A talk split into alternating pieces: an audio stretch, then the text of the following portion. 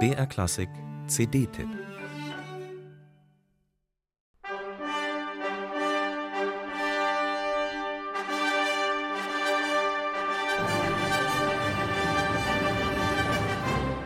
Schon die fanfarenartigen Lockrufe, mit denen Hans Rott das Scherzo seiner ersten Symphonie eröffnet, klingen verdächtig nach Gustav Mahler.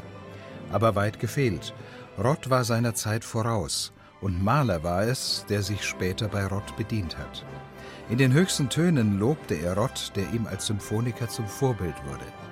Auch die Integration von volkstümlicher Tanzmusik zwischen Wirtshaus und Kirmes findet man schon bei Rott, die verwehten Walzer und deftigen Ländler.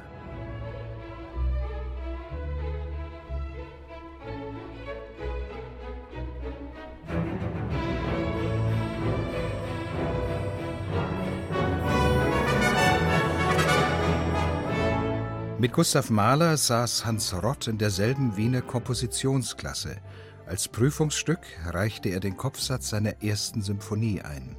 Nach vernichtender Kritik durch Brahms und die konservative Zunft entwickelte Rott einen Verfolgungswahn und starb 1884 mit nur 25 Jahren in der Wiener Psychiatrie.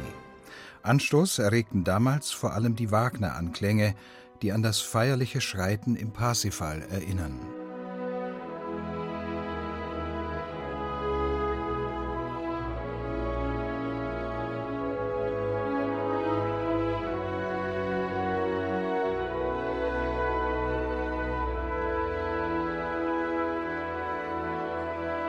Was für eine Klangkultur Jakub Ruscha in langjähriger Zusammenarbeit mit seinem Bamberger Orchester entwickelt hat, zeigt sich in solchen gesanglichen Momenten, aber auch im vollen, weichen, runden Einsatz der Blechbläser, wenn Rott mit kühner Harmonik seinen Schmerz in die Welt hinausschreit.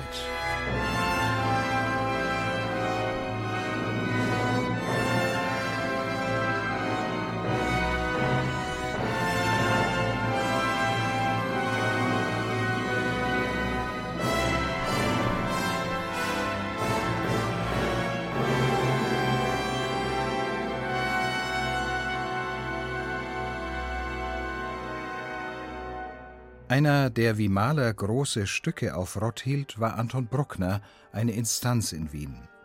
Bruckner prophezeite seinem Lieblingsschüler Rott eine große Zukunft. Überwältigend führt Ruscha vor, wie sehr Bruckners Klangwelt den jungen Rott beeinflusst hat.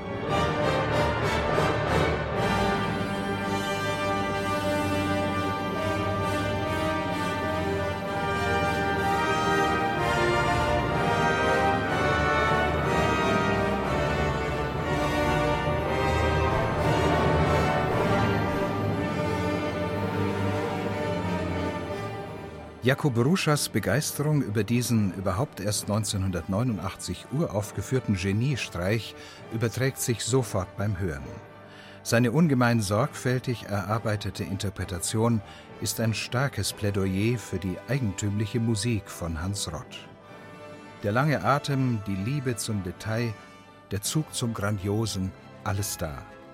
Nebenbei demonstriert die Produktion auch, dass die Bamberger Symphoniker auf Weltklasse-Niveau spielen und dass Ruscha einer der besten seiner Generation ist.